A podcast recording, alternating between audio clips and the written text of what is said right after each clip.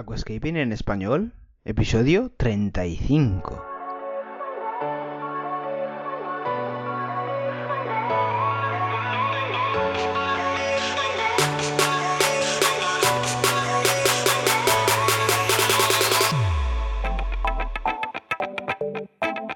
Muy buenos días a todos y bienvenidos a Aquascaping en español, el podcast de Nascapers para todos aquellos apasionados al paisajismo acuático que queréis llevar vuestro acuario a un nivel superior. Como todas las semanas, contigo, Albert Escribuela. Muy buenas a todos, ¿qué tal? ¿Cómo estáis? Espero que genial, que vaya todo muy bien, que hayáis pasado unos días de vacaciones festivos pues muy buenos, que hayáis descansado y aquí estamos como cada jueves con un podcast nuevo, con técnicas, consejos, experiencias, métodos, hábitos, que yo creo que te pueden ir muy bien, ¿de acuerdo? Explicándote cosillas que te pueden venir genial para tu día a día con, con el acuario y sobre todo, y lo más importante para mí, para mejorar el aspecto visual y la salud del propio ecosistema plantado. ¿De acuerdo? Entonces, recuerda que este mes de abril tienes el sorteo de unas tijeras con la punta curva de la marca Doa Esisors S y también tres tarrinitas de planta tapizante bien fresquitas que te van a venir de perlas para potenciar tu parte frontal del acuario. Venga, mucha suerte. Recuerda que tienes que hacer un pedido de 25 euros al menos por la tienda online nascapers.es y adelante y que tengas mucha suerte. Venga, dicho esto, vamos a traeros un podcast a raíz de, pues bueno, los las preguntas, mensajes que me habéis ido formulando en el vídeo último de YouTube. Recuerda que todos los domingos, entre las 8 y las 9 de la tarde-noche, pues eh, tienes un vídeo donde imparto pues una serie de pautas y consejos que te pueden ir muy bien, ¿de acuerdo? son como los podcasts, pero eh, visual, con pizarra, con acuario práctico y con productos que yo voy trayendo a la mesa para explicarte cómo funcionan. Entonces, pues revisando los comentarios de suscriptores en YouTube, mm, la verdad es que muchas gracias, ¿eh? muchas gracias por ver los vídeos, muchas gracias por comentar. Mm, me han llamado la atención uno que yo creo que es muy bueno, es de Iván Sánchez. ¿Vale? Os lo voy a leer concretamente para entrar en materia. El mensaje dice, buenas Albert, muchas gracias por seguir añadiendo contenido útil y práctico. Pues oye, muchas gracias Iván, a ti, tanto a ti como a todos los demás. Venga, mi pregunta es en relación al vídeo de abonado que comentas que estás preparando y por si podrías incluir la siguiente información. Recuerda, si no te lo digo ahora, que estoy preparando un vídeo sobre las rutinas de abonado para tu acuario, para hacértelo más fácil. Seguimos con el mensaje de Iván. Siempre insistes en la necesidad de abonar únicamente en cantidades que consumen las plantas a diario. ¿Qué consejos darías en el caso de que tuviéramos que irnos de vacaciones una semana o diez días y no pudiéramos cumplir las rutinas de abonado? ¿Cuáles serían las medidas más urgentes a adoptar después de haber dejado el acuario sin el abonado manual y diario durante este periodo de ausencia? ¿Recomiendas realizar una poda antes de irnos para que así las plantas tengan una menor necesidad de abonado? ¿Cuál sería el impacto en el acuario? Muchas gracias de nuevo por tu gran ayuda. Pues oye, muy, muy buen análisis, muy buenas preguntas. Sinceramente, todas son buenas, pero estas me han gustado para darle color a este podcast. ¿De acuerdo? Porque, pues bueno, ahora hemos estado eh, Semana Santa, Pascua, Ahora pues vamos a entrar en verano y el tema de las vacaciones pues siempre a, los que estamos un poco entre comillas enfermos por los acuarios pues nos condiciona.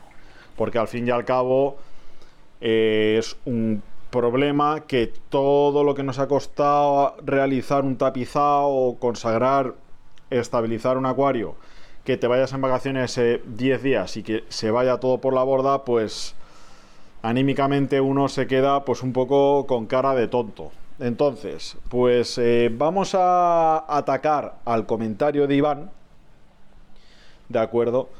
y a lo mejor incorporamos también alguna pregunta de algún otro suscriptor de YouTube. Y bueno, pues os voy a explicar un poquito mis experiencias eh, con el tema de los eh, periodos vacacionales.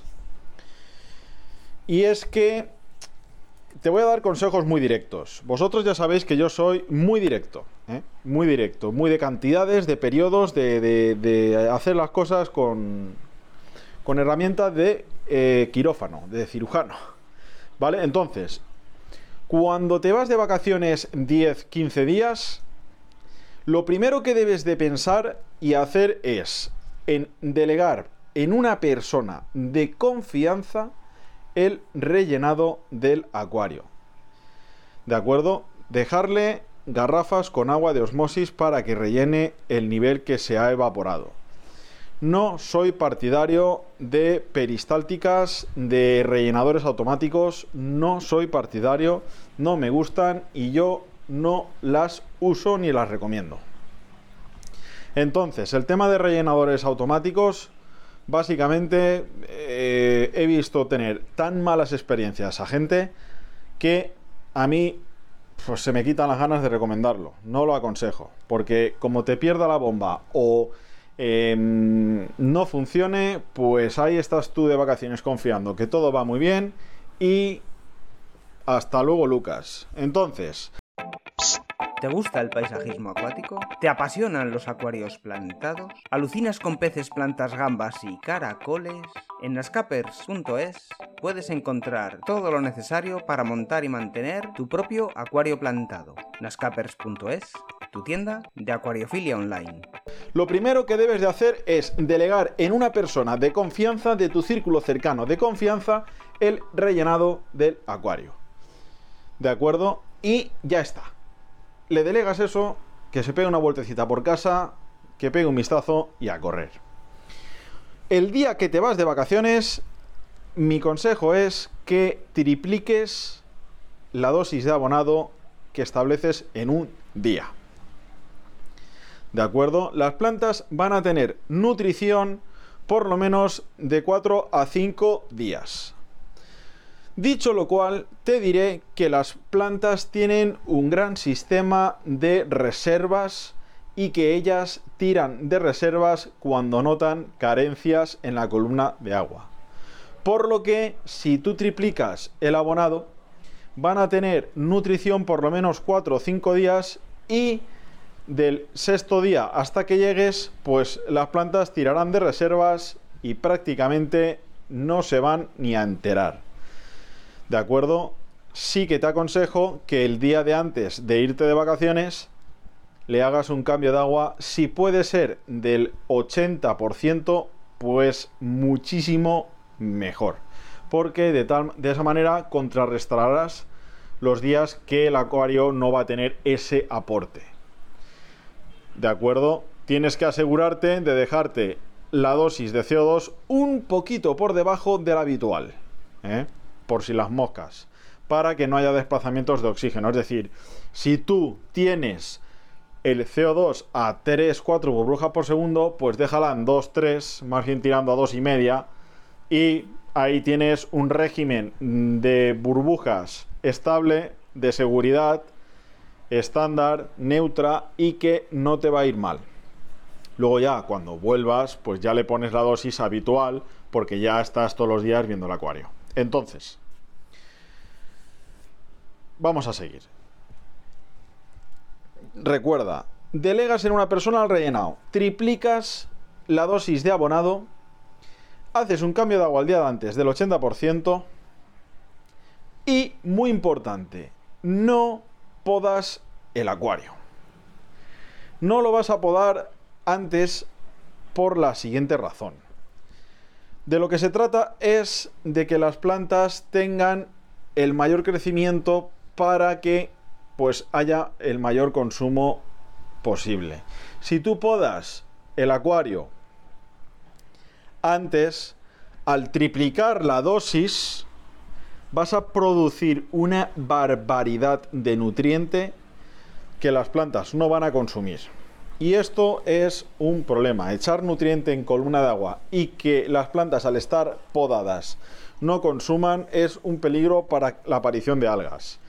Si tú no lo has podado, pues aunque lo van a consumir antes, pero te vas a ir con la tranquilidad de que se va a consumir lo que has triplicado, la dosis que has triplicado. Con lo cual es muchísimo más razonable el triplicar. ¿De acuerdo? Yo no aconsejo podar antes de irte de vacaciones. A lo mejor pues le pegas alguna puntada, algún tallo alto o pues alguna cosa muy sutil. Pero nunca podando el acuario al completo. Por el motivo que te digo. Porque tú ten en cuenta que vas a abonar el acuario por encima de sus posibilidades. Entonces, pues si puedes dejar el acuario más crecido para que se consuma el exceso de nutriente, mejor que mejor. También te voy a dar otro consejito, tanto a Iván como a todos vosotros ¿eh? que estáis escuchando el podcast, que ya os adelanto y os agradezco, las escuchas van subiendo en cada plataforma y es una pasada, la verdad. Es un gozo para mí generar contenido y que sea pues bien recibido, porque si tú impartes pero eh, no alcanzas a llegar a una audiencia o, o, no despiertas el interés, pues no es lo mismo. Pero yo la verdad que me siento súper, súper motivado para seguir trayéndote cosas, detalles, experiencias que puede que no quieras seguir o puede que alguna sí o que no te haya ido bien o que sí, ya cada uno depende de coger lo que, lo que quiera, pero yo te doy a elegir. Venga, pues te voy a dar un, otro consejo respecto al tema de vacaciones y es que si puede ser, por favor, bajas una hora el fotoperiodo de iluminación. ¿De acuerdo? Lo bajamos una horita y pues nos curamos un poquito en salud también. Es decir, el acuario, por así decírtelo, en el periodo de vacaciones que tú no estás controlándolo, hay que reducir el pistón un poquito. O sea, no podemos tenerlo acelerado a saco como si estuviéramos en casa. Hay que bajarlo a un escalafón inferior y no llevarlo tan al límite. Porque pues nos puede dar un disgusto. Entonces vamos reduciendo un poquito el CO2, reducimos un poquito la luz. ¿eh? El filtro al saco y no lo podas, no hagas podas drásticas y pues hay que bajarle el pistón un poquito. Sí que te aconsejo que limpies el difusor pues un día antes de irte. Asegúrate que va a salir la burbuja fina y que aunque hayas reducido la dosis de CO2, pues lo que vaya a salir se va a disolver en condiciones. ¿De acuerdo? Como cuando nos solemos ir de vacaciones es verano, pues también le va a venir muy bien la bajada de una hora de luz porque pues habrá mucha menos calor. ¿De acuerdo? Entonces esto es un punto a favor, que viene muy bien. Recuerda que es muy importante que haya una persona que nos rellene el agua del acuario. Porque si no vamos a encontrarnos cuatro dedos menos cuando volvamos, la pipa chapoteando. Y recuerda, cuando la pipa o la salida del filtro fricciona y mueve mucho la superficie, el CO2 no se va a disolver en la columna del agua. Es muy importante este dato. El rellenado del acuario es muy importante. Y yo no estoy a favor de las peristálticas ni de los rellenados porque cuando funcionan bien, pero y cuando no funcionan, ¿qué? ¿Qué pasa ahí? O cuando el rellenador se, te ha habido una fuga y se, se sale, ¿qué sucede ahí? Que se te van 10 litros de agua por el parquet o por el suelo de casa o por los pies de un mueble y se te hincha por un simple rellenador. Entonces, pues no vale la pena. No, no es una cosa que, que yo creo que, que sea tan importante. Todo el mundo siempre tiene a una persona de confianza, un familiar que te pueda hacer el favor, después se lo pagas en un almuerzo, en una comida y oye, y chimpún, ¿de acuerdo? Vale, venga, pues espero, Iván, haberte resuelto las dudas. Sigo dándole vueltas al tema del vídeo de, abonado. Tenemos que mejorar el backstage y tenemos que mejorar la infraestructura para hacer vídeos. Y yo creo que aprovecharemos ya eh, la infraestructura nueva para incorporar el vídeo de abonado. Que yo pues me voy tomando mis apuntes y mis datos en mi libreta mágica Y bueno, pues eh, nada, dicho esto, espero que te haya resuelto las dudas. Un saludo desde aquí a Iván y a todos. Y bueno, vamos a leer eh, una consulta que nos hace un suscriptor de YouTube. Y bueno, pues eh, voy a explicar un poquito las causas por las que puede pasarle a nuestro compañero este factor. Entonces, el mensaje es muy corto, nos dice, ¿podrías decirme por qué o cuál es la causa más común de que las hojas nuevas se me desintegren? Bien, pues la verdad que esta es una cuestión muy amplia, donde no voy a adentrarme en cada una de las causas, ¿de acuerdo? Pero sí que te voy a, pues, eh, mm, por alguna manera mencionar por qué puede ser debido, ya que esto yo creo que es algo que a mucha gente le pasa, ¿vale? Entonces, eh, pueden ser eh, muchos factores los que desencadenen que eh, la planta recuerda que los brotes nuevos se reproducen por, se llama el ojo, ¿no?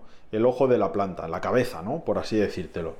Entonces, em, nos comenta el compañero Manel que se le deshacen las hojas, ¿no? Entonces, eh, pues bueno, pues uno de los motivos así a priori pues puede ser el exceso de luz, porque haya una, brutalidad de potencia de luz y sin embargo no haya CO2 bien disuelto o no haya CO2.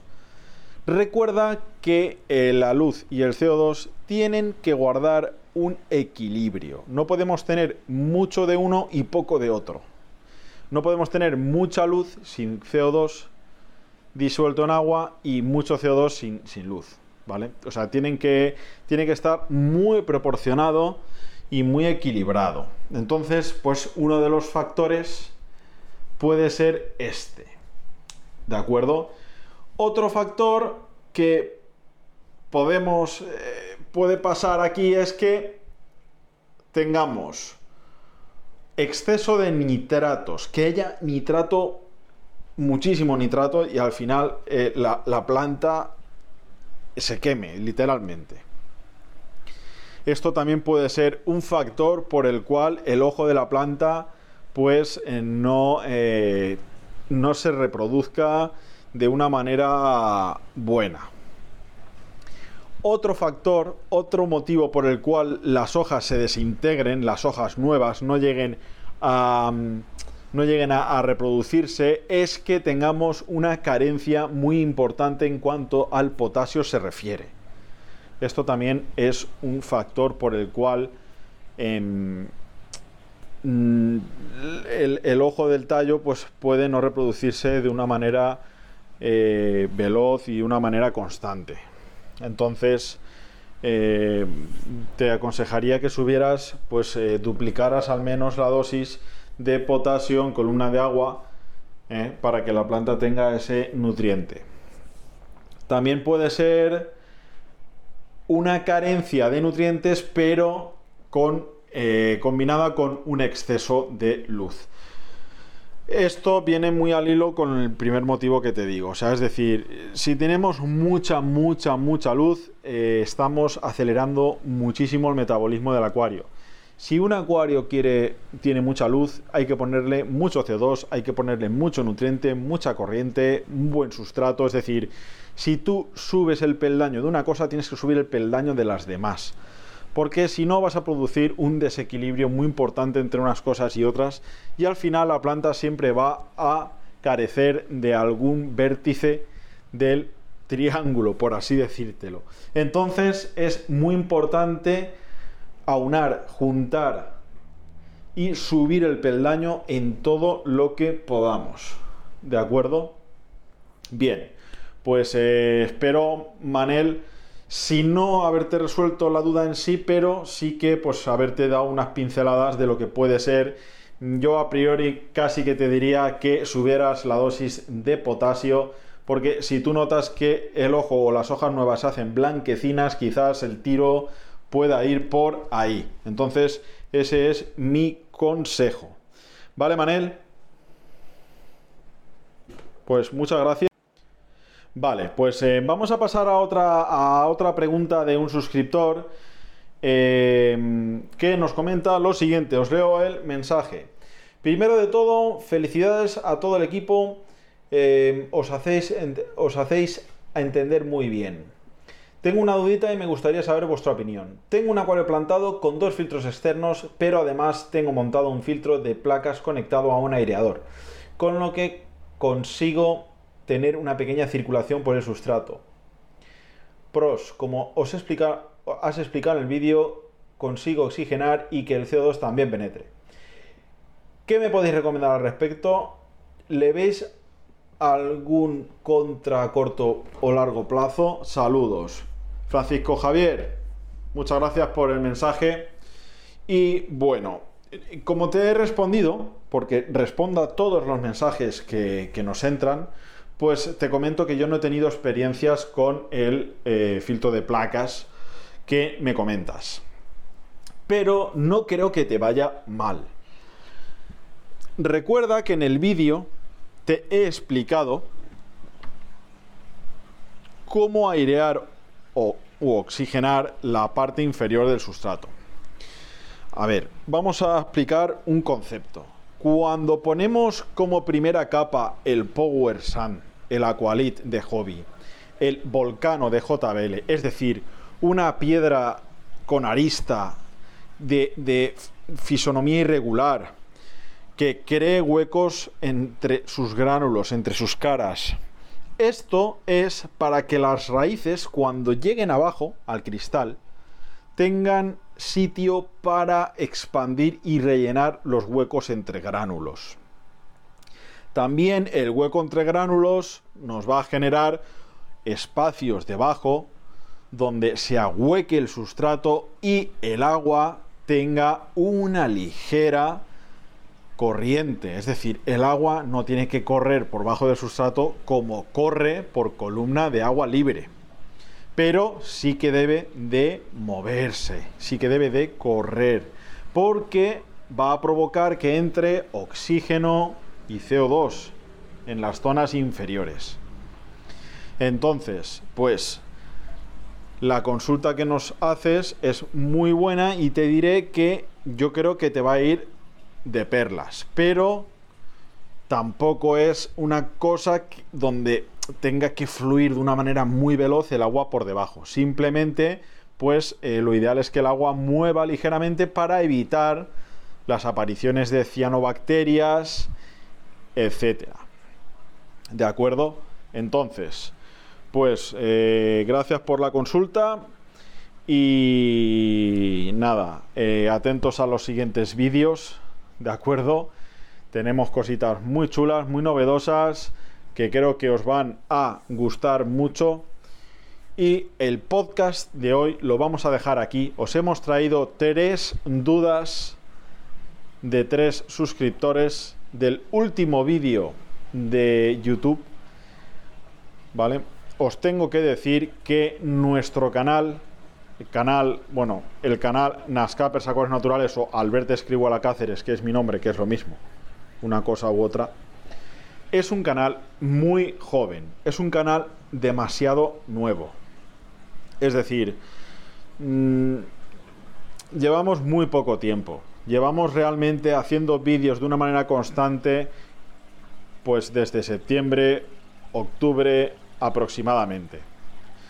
Nuestra intención es ofrecer vídeos didácticos que os ayuden a saber mantener el acuario.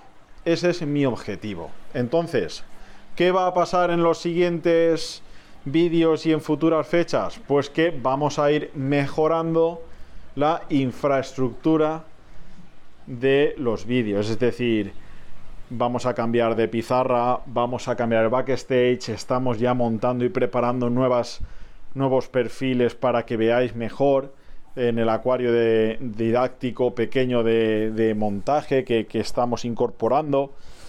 Vamos a incluir muchas cosas para que se entiendan mejor y también, también crearemos un backstage, por así decírtelo, mixto, ¿no? Es donde nos podamos mover por la tienda y podamos ir en un momento determinado a uno de nuestros acuarios y explicar de manera práctica lo que os estamos explicando de manera teórica, ¿vale? Por ejemplo, si yo os explico cómo podar, tapizantes y yo tengo aquí un acuario en tienda montado, consolidado con tapizantes, pues me desplazo al acuario y voy pasando la tijera y os voy explicando. Es decir, tenemos muchísimas ideas y tenemos muchísimo contenido preparado, pero pues eh, necesitamos ir poco a poco. Un vídeo semanal, didáctico. Recuerda que a la vez que hacemos podcast, artículo en el blog, vídeo en YouTube, tenemos la galería del Oceanográfico en Valencia, que la mantenemos nosotros, acuarios particulares en casa de clientes, que también mantenemos nosotros, la gallery, eh, la in situ en tienda, que también mantenemos nosotros, pedidos, tienda online, redes sociales, que también lo hacemos nosotros, y evidentemente atender cara al público detrás del mostrador, que también lo hacemos nosotros. Es decir, tenemos el tiempo que tenemos y tenemos que llegar a todo. Y eso es así. Hay que llegar a todo. Entonces, yo tengo una metodología, una mecánica, una rutina de trabajo semanal y en cada día, en cada momento, me encargo de una cosa concreta. Venga, pues dicho esto, no me enrollo más. Vamos a dejar aquí el podcast Estaros muy atentos a todo. El sorteito de mayo, ya os digo que de momento, de momento va a ser el más explosivo de todos los que llevamos hasta la fecha. Aquí hay que subir la temperatura que llega el verano. Venga, pues aquí te dejo. Que tengas un fin de semana de los buenos. Que haga buen tiempo, que lo disfrutes en familia. No digo nada y lo digo todo te veo en el siguiente podcast. Ya sabes dónde puedes verme los vídeos. Un saludo. Soy Alberto Escribuela. Que tengas buen fin de semana. Y hasta aquí el episodio de hoy. Muchísimas gracias por todo, por vuestras valoraciones de 5 estrellas en iTunes, por vuestros me gusta y comentarios en iVoox, y por supuesto por suscribiros a este podcast. Ah, y por cierto, ahora en Spotify podéis calificar el podcast con 5 estrellas. No digo nada y lo digo todo. Nos escuchamos la semana que viene con mucho más Aquascaping en español.